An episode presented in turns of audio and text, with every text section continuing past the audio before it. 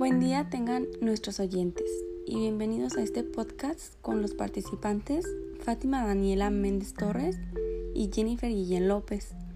Abrimos este espacio para recapitular temas vistos de mucha importancia para la carrera de licenciatura en pedagogía que estamos cruzando. Para iniciar, tendremos primeramente la unidad 1, pensamiento filosófico pedagógico en la antigüedad clásica e histórica al igual que el panorama histórico, cultural y científico de la antigüedad clásica y helenística. Posteriormente, la génesis del pensamiento pedagógico griego, el Homero educador. Esto nos habla de conocer que esta época se caracteriza por tres principales. Cosmopolismo, que dice que todo ser humano forma parte de una sola comunidad. Continuamos con el carácter erudito, hablando que solo se exigirá que se especializaran en alguna ciencia y predominio de las exigencias ético-religiosas en la filosofía. La antigüedad clásica es un término amplio para un largo periodo de la historia cultural, centrado en el mar Mediterráneo. La cultura de los antiguos griegos fue impulsada en toda la antigüedad clásica, como, como la base del arte, la fundación, la sociedad y, los ideales educativos.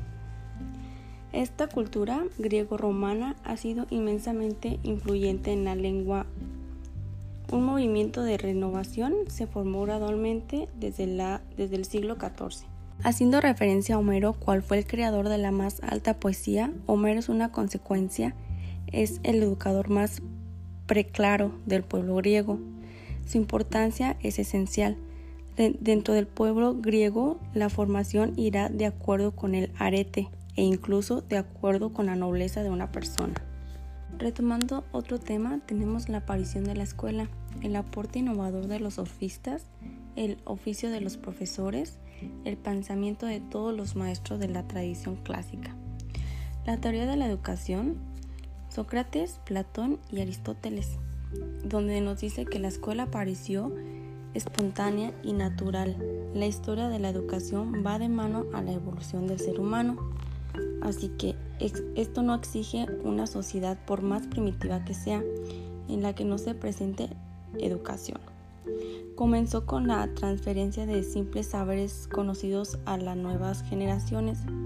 Para su preparación continua, la educación tiene su origen en las comunidades primitivas y su punto de referencia se encuentra cuando el ser humano pasa del nomadismo al sedentarismo. Esta se sitúa en el origen de la educación, como paideia con base a la idea de la crianza del niño. Los métodos de enseñanza más antiguos se encuentran en el antiguo origen y Grecia. Por otro lado, los surfistas fueron pensadores y profesionales de la educación y la cultura que ofrece una educación general. El surfista quiere decir profesional de la sabiduría. Estos fueron los primeros pensadores en cobrar dinero para su enseñanza. Por otro lado, los surfistas fueron pensadores y profesionales de la educación y la cultura que ofrece una educación general. El surfista quiere decir profesional de la sabiduría. Estos fueron los primeros pensadores con en cobrar dinero para su enseñanza. Tenemos a Sócrates, cual fue el primero que orientaba el tratamiento de distintos modos de conducta hacia la virtud. De este momento surge un nuevo norte en la formación del ser humano, el bien como meta de toda conducta, ya que piensa que los seres humanos llevamos la luz natural y por ella podemos alcanzar la verdad. Así que el bien de la ciudad es el buen cansador y la virtud de cada uno de sus miembros. Según Sócrates, hacemos cosas malas solo por ignorancia. Asimismo, Platón representa la búsqueda humana del conocimiento como preocupación central de la misma vida. Esta nos habla que la clave del pensamiento platónico la construyen pues esta noción de conocimiento como una meta de proceso llamado paidea idea que sería el proceso de educación, el perfeccionamiento del hombre que se le presenta a Platón como un proceso de purificación del alma. Por último, pero no menos importante, tenemos Aristóteles, que para Aristóteles el aprendizaje es adquisición y un proceso de inteligencia crecientemente que proviene de la reminiscencia. El hombre nace con una riqueza originaria que son semillas del pensamiento contemplativo, el nous, especulativo, dianoia, que entiende actualizarse y con una lengua que parte del conocimiento sensoriales. Y avanzando con el siguiente tema, que tenemos la concepción de la educación como paidea en la época helenística, la religión de la cultura, el humanismo helenístico y la formación del hombre total. El conocimiento, reminiscencia o amanencia es la teoría que resume en la idea de que conocer es recordar. Tenemos la educación elemental y la educación superior. Hay dos fases, la primera fase y la segunda fase. En la primera nos dice que se divide en dos, gimnasia y música. En la segunda fase se divide en tres, aritmética, geometría y astronomía. Los estudios literarios y filosóficos, a su juicio, los dos géneros poéticos más inamorables son la tragedia y la comedia. Hablando también del ideal educativo de la antigua Grecia, se configuró en la búsqueda de la armonía entre la educación física, la educación intelectual y educación moral. La paidea incluye un proceso de crecimiento que nos dice que la maduración del infante donde se aprende los valores éticos, acondicionamiento físico y las respuestas prácticas de las actividades en la vida cotidiana recordando que el hombre de aquella época eran educados para servir a las polis. Las polis eran las ciudades o estado independientes de la antigua Grecia. Posteriormente hablamos del arete espiritual. Comprende la formación cultural y moral de la música, la lengua griega, la poesía, el saber expresarse en público, el cual se llama la retórica. El poder vivir en comunidad acompañada de ciertos valores como la piedad, la bondad, el orgullo y el respeto hacia los demás. Pasando ya a la unidad 2, tenemos el tema Pensamiento Pedagógico Medieval y la génesis de las universidades. El panorama histórico-cultural de la Edad Media se divide en dos etapas, la Edad Media Baja y la Edad Media Alta Superior. Mencionando una de sus semejanzas, es que ambas son diversiones de la Edad Media existían grandes diferencias entre las clases sociales. La Iglesia Católica comprendía las clases más altas de la época. En su panorama tenemos que los grandes artífices de la misma fueron los griegos clásicos. Estos llegaron a escribir números tratados científicos que fueron la base del interés de los romanos por el estudio de la naturaleza, sobre todo en la tierra orientales donde dominaban el latín y el griego. Como subtema tenemos la paideia humanista, que esta nos habla que eh, se centraba en los elementos de formación que harían que el individuo fuera una persona apta para ejercer sus deberes cívicos, en donde se consideraban elementos de la iglesia, la gramática, la retórica, etc. El ideal de la paideia estaba dado por, los, por la estructura específica de las polis griegas, en que consta relativamente reducida de ciudadanos eh, extendiéndose a las necesidades manuales de la excepción de la guerra. Asimismo tenemos la idea cristiana que nos da a entender que el hombre por sí mismo es incapaz de reconocer el camino y alcanzar la meta final que Dios le ha trazado. En consecuencia, la figura central del cristianismo y la idea cristiana es Jesucristo. El modelo cristiano, dicho el valor radical e indiscutible, es la persona humana, inteligente y libre con los actos morales. En lo, cristiano se encuentra y se concreta al tener que realizar unos valores sociohumanos, misericordia, justicia y fortaleza, etc. Pasando a un siguiente tema, el hombre medieval, el clérigo, el caballero, los gremios o confrarías y la formación profesional. El hombre medieval es un término usado para referirse al rol social que caracterizaba a los individuos durante la Edad Media. Asimismo, el hombre medieval es el periodo histórico de la civilización occidental comprendido entre el siglo V y siglo VI. Sus inicios se sitúan convencionalmente en el año 476 con la caída del Imperio Romano. Hablando poco del clérigo, este se podría decir que era un obispo o un monje que habitaba generalmente en claustros o en catedrales. Cumplía una función académica, pero también espiritual. El caballero o señor era un propietario que por voluntad del monarca recibía una propiedad. Hay que tener cuenta que visto en este tema, la formación profesional se llevaba a cabo mediante la instrucción directa e individualizada de los maestros. Eran profesionales destacados en un ámbito del saber que recibían aprendices que llegaban a la madurez cuando eran capaces de destacar en su obra. Como siguiente subtema este tenemos la génesis sociohistórica de las universidades. En el siglo XVIII es el siglo de las universidades. ¿Por qué? Porque es el siglo de las corporaciones urbanas en las comunidades, lo que practican un mismo oficio. Se organizaban para defender sus intereses los comerciantes y los artesanos que se agrupaban Asimismo tenemos que las universidades van surgiendo como una corporación más. Es la corporación o gremio o universidad de maestros estudiantes. Esto quiere decir que todos los intelectuales que viven en la misma ciudad, tanto gremios como universidades o comunas, les toca ahora luchar por conquistar su autonomía contra los poderes eclesiásticos y laicos y contra otras corporaciones y comunas. La universidad medieval se compone por algunos ciertos puntos, que es el arete, derecho y medicina.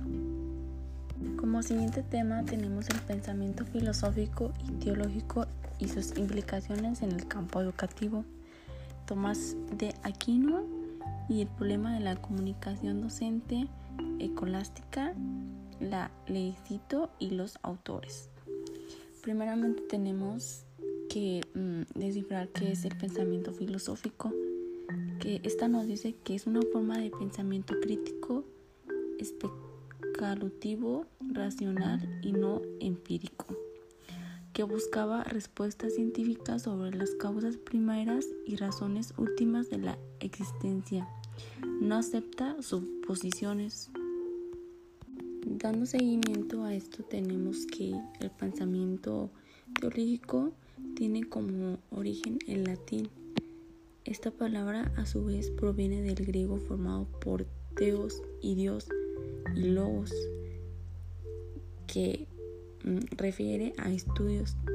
La teología es la ciencia que se encarga del estudio de las características y propiedades de la divinidad Em, la filosofía descansa en una sola razón, nada que no sea demostrable. Y la teología, en cambio, basa sus afirmaciones principalmente en la fe, fe en lo que revelado por la divinidad. Hay que tomar en cuenta que Tomás de Aquino es un autor aristolético que lo que hace es intentar junto a su maestro San Alberto Magno convertir el pensamiento aristotélico en un pensamiento cristiano. El tomismo es la filosofía de San Tomás de Aquino, que integró todas las verdades de Aristóteles y otras verdades, junto con los textos de las Sagradas Escrituras, creando una nueva filosofía teológica del cristianismo. La suma teológica entre 1275 y 1272 esta es un tratado de la teología del siglo XVIII escrito por Tomás de Aquino durante los últimos años de su vida que dividió en tres partes, pero la tercera parte quedó incompleta. La primera parte trata que Dios de la esencia divina, de las pruebas de la existencia y Dios y la Santísima, y la Santísima Trinidad. Y la Santísima Trinidad.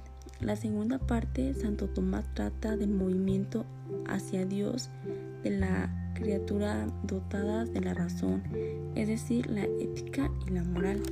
Y por último, la tercera parte, en fin, que quedó inconclusa por la muerte de sus autores. En, este entonces la base de toda enseñanza era la lectura de la Biblia, por lo tanto a este tipo de transformación del saber se le domina lecito. Al comienzo del lecito incluía solo la maditato, es decir, la consideración un poco más personalizada del texto. Esta meditato consistía a su vez un ejercicio de oratoria y daba incluso una puerta de acceso a las dimensiones mm, místicas. Asimismo tenemos la razón y la fe en la Edad Media, siglo XIX, época de la persecución, literatura apológica, escritos de defensa de cristianismo entre el 120 y el 180 reflejan el enfrentamiento entre el mundo filosófico heleno y principalmente judío-cristianismo. Esta era la base de lo que en el futuro se llamaba mm, práctica, mm, lo que se extrae de, pues, mencionarlo así, de esta literatura, que es una doctrina cristiana que construye una sabiduría infinitamente superior a la filosofía griega, porque ésta encierra la plenitud de la verdad mm, como la fe en su superior de la razón. Tenemos también los cristianos que sufrían no solo de ataques físicos, sino también de ataques intelectuales. Un claro ejemplo tenemos mm, en un escrito de Celso, que entre 176 y 180 publicó la verdadera doctrina, arremetiendo contra los cristianos. Este texto no se conservaba, pero conocemos por la respuesta que generó en, los orígenes de, del contracelso. La concepción del mundo con fundamento en la filosofía, teología de la época la distinción entre filosofía teórica y práctica derivada de Aristóteles y, sus órdenes del sistema de las disciplinas filosóficas, conforme en él el ámbito de la filosofía se divide en dos grandes ramas que se distinguen por su fin, la filosofía teórica, cuyo fin último y propio es simplemente conocer y la filosofía práctica cuyo fin último y propone es obrar o el hacer. La ecolástica amplió a la ética teológica en el mundo propio de las ciencias teóricas, lo que obligó a recomponer la parte general de la ética, ubicándola en un contexto distinto y aunque se predicieron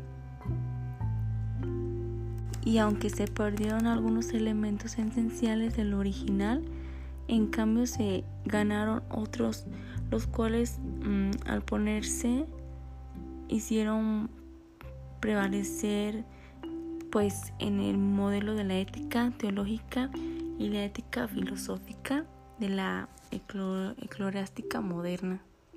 A partir del siglo IX, el renacimiento cultural carolingio los estudios teológicos en las abadías y las escuelas monacales conocieron también una reorganización asociada a la reforma eclesiástica llevada a cabo por el papado buscando mejorar la calidad religiosa de los clérigos.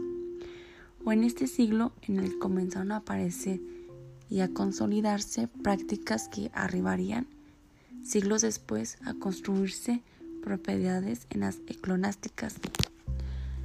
Los comienzos de la eclonástica teológica la introducción de la filosofía práctica y sus debates. En la primera parte del siglo XVIII nada hacía prever el éxito de la teología sistemática y de la epistemología aristotélica que acaecería pocos decenios más tarde. Pero sí se puede decir que la enseñanza de la teología ya se había apartado bastante de, del ideal benedictino inicial, pues la enseñanza y el género homilético en su interior se estructura a un modo de cuestionarse, aunque más laxas y no tan estereotipadas como lo fueron después. Comenzamos la unidad 3 con el tema humanismo pedagógico, panorama histórico, cultural y científico del Renacimiento y humanismo, la génesis de la modernidad, los nuevos ideales de la vida, pico de la mirondala y la dignidad del hombre. Históricamente, el Renacimiento se originó en la era de, la de los descubrimientos geográficos y las conquistas el Renacimiento comenzó en Italia en el siglo XIV y se difundió el resto, en el resto de Europa durante el siglo XV y XVI.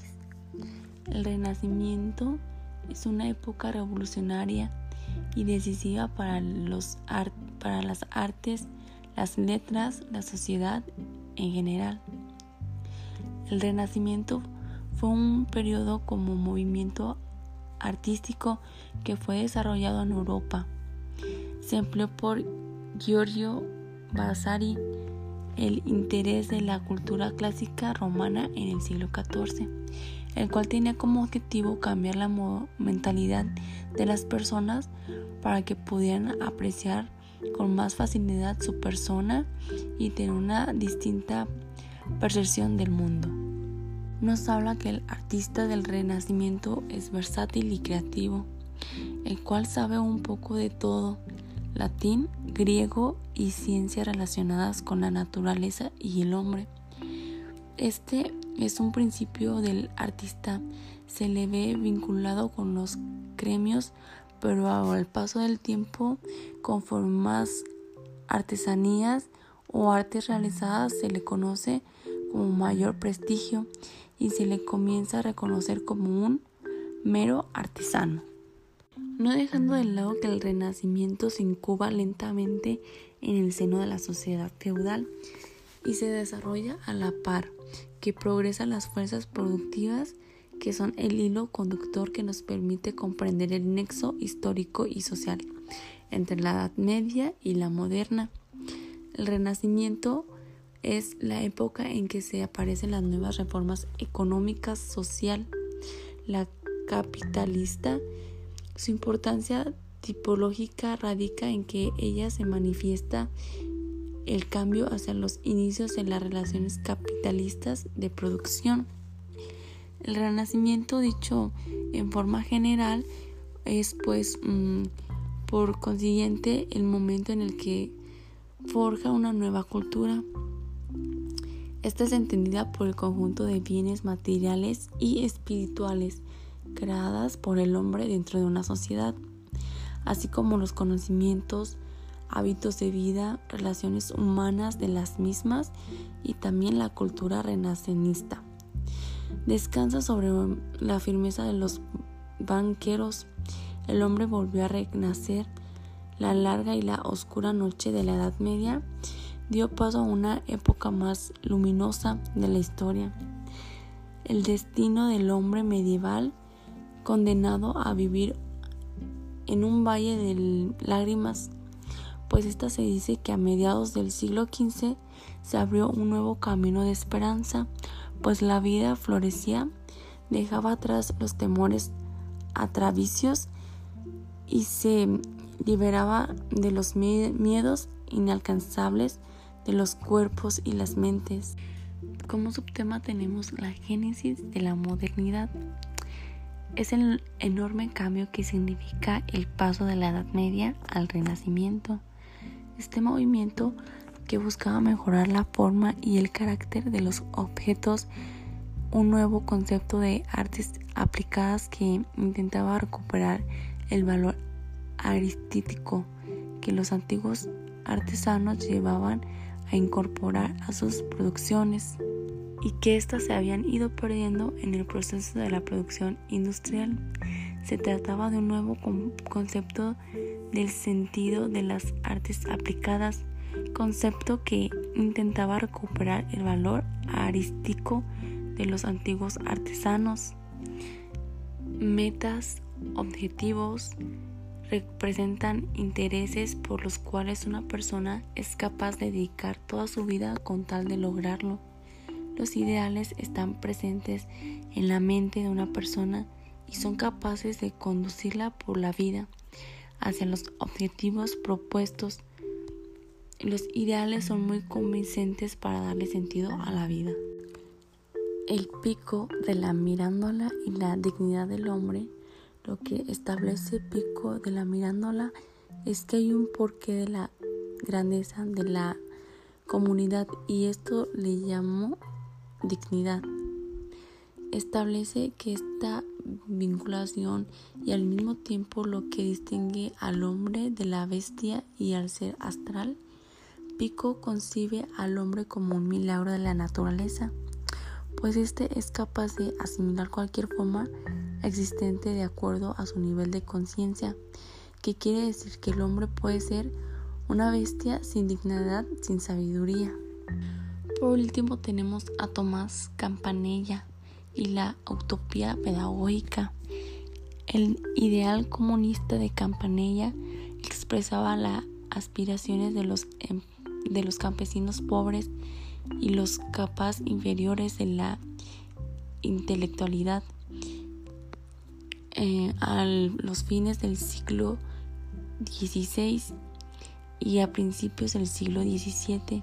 Campanella fue un pensador solitario y su idea principal era prevenir no más que un sueño que pues se pensaba en el conocimiento de las leyes reales del desarrollo de la sociedad. En su ateísmo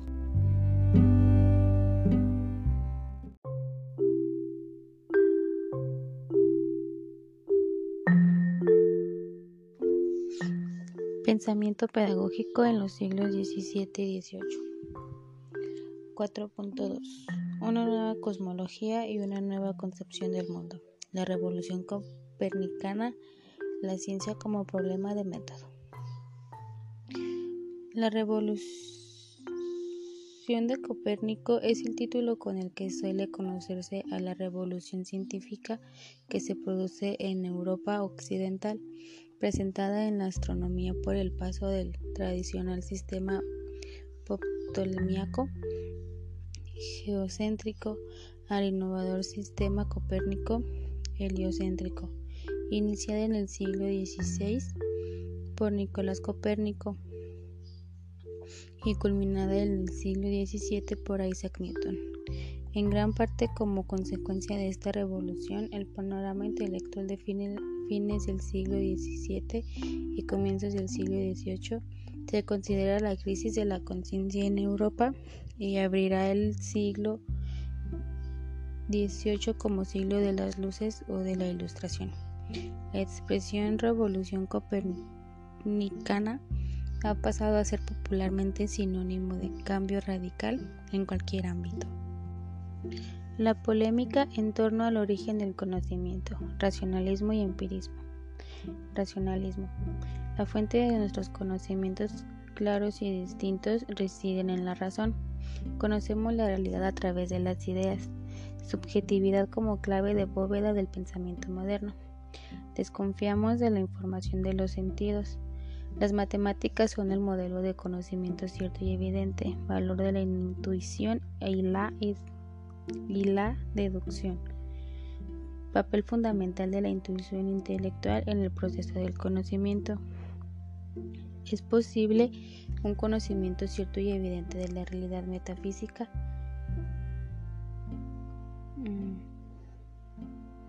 Yo, pensamiento, Dios infinito y mundo extensión. Empirismo. La fuerte de nuestros conocimientos fuertes y vivaces es de la experiencia. Conocemos la realidad a través de las percepciones, impresiones e ideas. Confianza absoluta en la información de los sentidos. La física como modelo del funcionamiento de la mente humana, el valor de la inducción. Intuición entendida como conocimiento sensorial. Es imposible un conocimiento seguro o dogmático de la realidad. Crítica de la metafísica como conocimiento. Defensa del escepticismo y el fenomenismo. 4.3. La génesis sociopolítica de la escuela moderna. Era un tipo de escuela al margen de las instituciones religiosas y del Estado. La enseñanza era conjunta entre chicos y chicas. Ofrecía clases para adultos, charlas para obreros y actividades lúdicas como teatro. Su tipo de enseñanza se basaba en hacer que en, los niños y niñas despertar el sentido crítico. Se basaba en la libertad del individuo. La escuela moderna funcionó en Barcelona desde 1901 hasta 1909 de forma interminente. Sufrió la persecución de las autoridades y fue cerrada en varias ocasiones. 4.4 Radke y la panacea del método universal.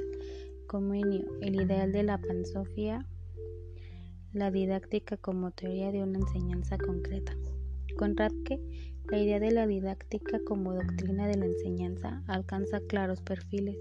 En 1612 presentó a la Dieta de Frankfurt un plan de reforma educativa condensando en tres puntos. 1. Fundación de nuevas escuelas que con nuevos métodos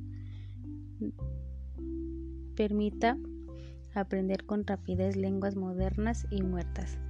2. Establecer una escuela popular donde se enseñe ciencias y oficios manuales en lengua materna.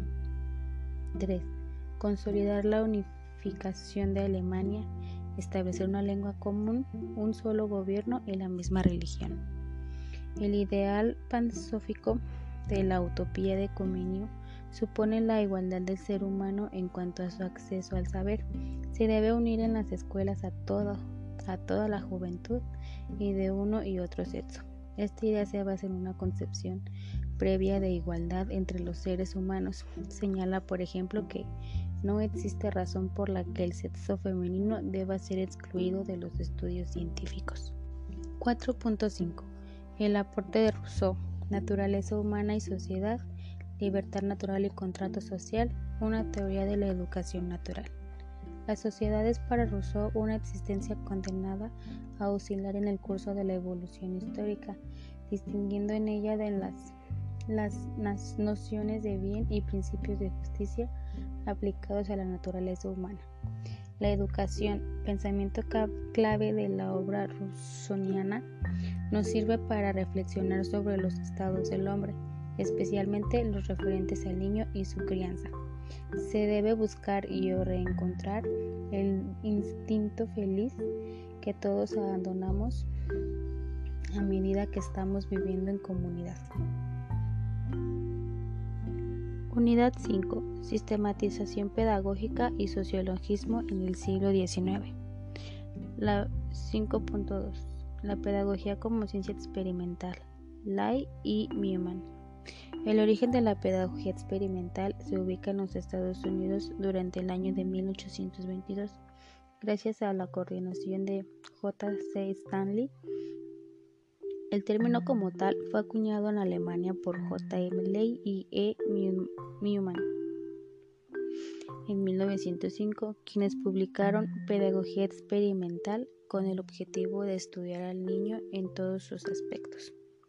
La pedagogía experimental se encuentra relacionada con la preocupación por establecer unas sólidas bases empíricas para la educación, la incorporación del método experimental en el campo de las ciencias humanas y la vinculación inicial con la psicología científica.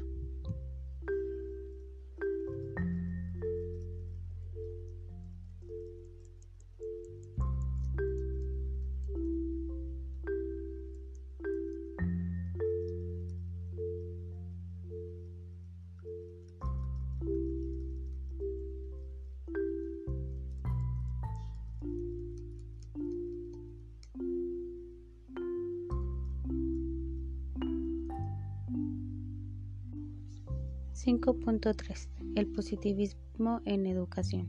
El auge de los estudios científicos. Ha contribuido históricamente a la construcción del conocimiento científico, resultando modelos neoliberales y de globalización. Ha sistematizado el conocimiento científico sobre la sociedad al describir sus problemas. Ha, visto de bases, ha provisto de bases epistemológicas a las ciencias. Educación científica poniendo fin a la educación colonial ecolástica.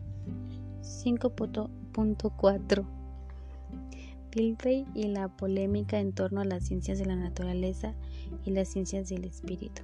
Implicaciones en la teoría pedagógica. Filósofo idealista alemán, profesor de la Universidad de Berlín, representante de la denominada filosofía de la vida. Para Dilthey, el conocimiento central era el espíritu vivo que desarrolla en formas históricas. Rechazaba el conocimiento de las leyes del proceso histórico.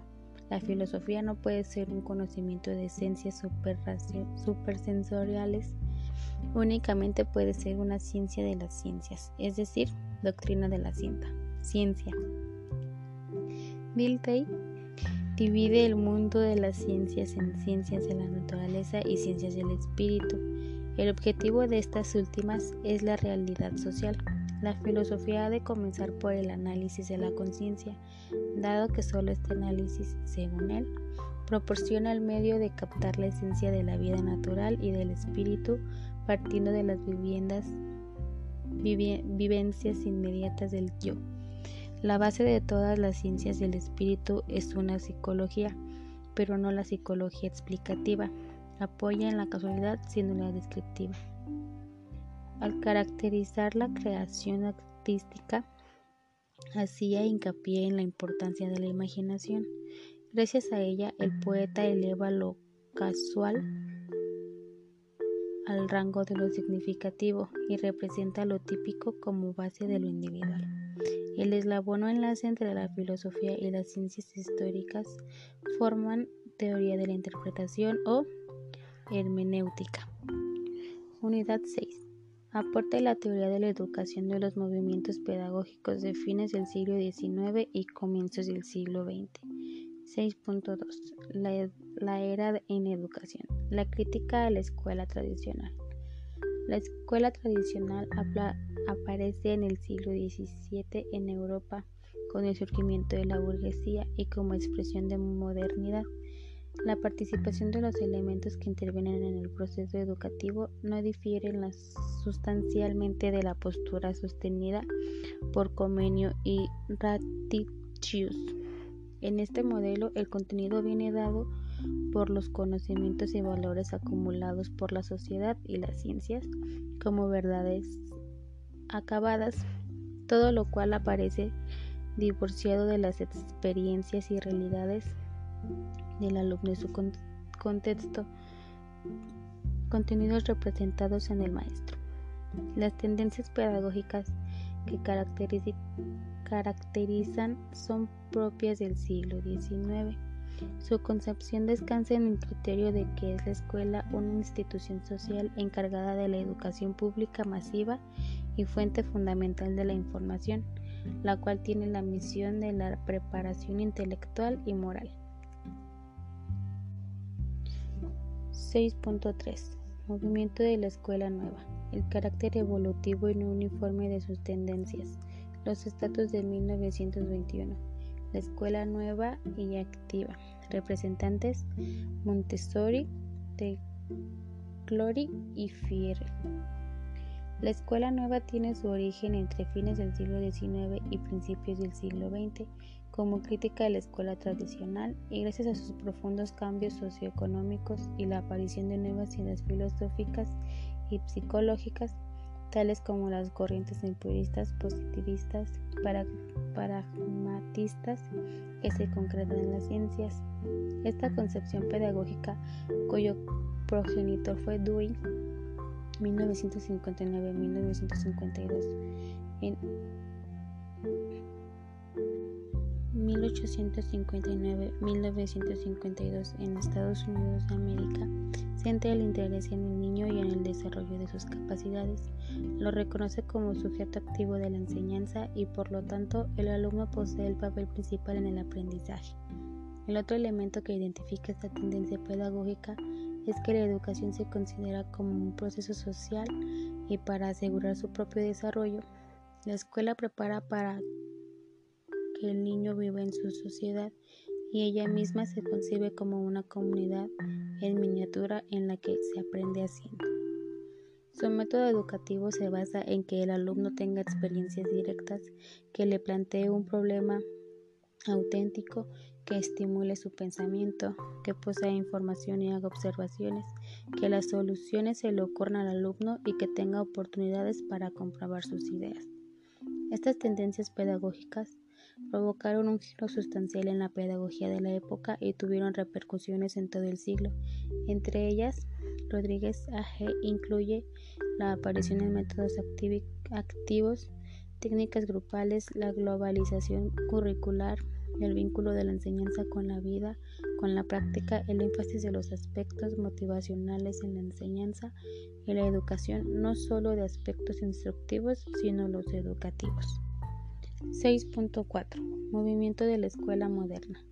Freinet, crítica a la escuela nueva, propuesta de una escuela popular y moderna. Fundamentos teóricos, concepción de trabajo educador.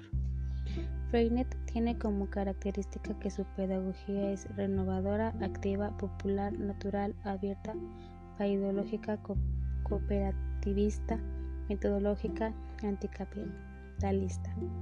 Además, es una pedagogía que se centra en la renovación del ambiente escolar y en las funciones de los maestros. El objetivo principal de su pedagogía es que los niños aprendan haciendo y hagan pensando. Para Freinet, la escuela es una escuela para el pueblo, para la clase trabajadora, escuela con intereses populares, con una democracia interna y una cultura democrática y participativa, sin imposiciones externas, sin domesticación en la escuela capitalista, sin notas de obediencia. Freinet pretende que la escuela sea viva, una continuación de la vida del pueblo y del medio con sus problemas y realidades. El educador se asume como ser social, histórico, transformador y comprometido con la justicia a través de su investigación. A través de su investigación es posible generar teoría educativa. Las distintas concepciones de docentes, tanto que las que han construido desde la práctica como las que han elaborado los teóricos, coexisten en la realidad. 6.5 Movimiento socialista de la Escuela de Trabajo Fundamentos sociopolíticos. La educación para el trabajo. La escuela de trabajo es un método que se constituye en el instrumento eficaz de formar al hombre para el trabajo intelectual y manual. Individuo y sociedad, escuela y vida, disciplina consciente e imaginación creativa, ciencia y fábrica. Pedagogía socialista. Una pedagogía centrada en la idea del colectivo y vinculada al movimiento más amplio de la transformación social los dos aprendizajes principales que se deben esperar de los educandos son saber luchar y saber construir. 6.6. Dewey, una teoría de la educación para la democracia. Dewey afirmaba que el alumno es un sujeto activo y que es tarea del docente generar entornos estimulantes para desarrollar y orientar esta capacidad de actuar. De este modo es el maestro quien sabe quien debe conectar los contenidos del currículum con los intereses del alumno. Según Dewey, las personas consiguen realizarse utilizando sus talentos peculiares a fin de contribuir al bienestar de su comunidad, razón por la cual la función principal de la educación en toda, sociedad democrática es ayudar a los niños a desarrollar un carácter conjunto de ámbitos y virtudes que les permita realizarse plenamente de esta forma. La educación para la democracia requiere que la escuela se convierta en una institución que sea provisionalmente un lugar de vida para el niño y que esté y que éste sea un miembro de la sociedad, tenga conciencia de su pertenencia y que la contribuya.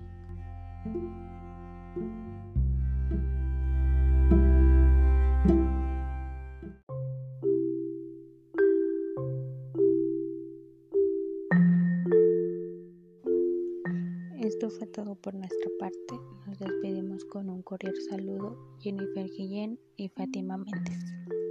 Gracias.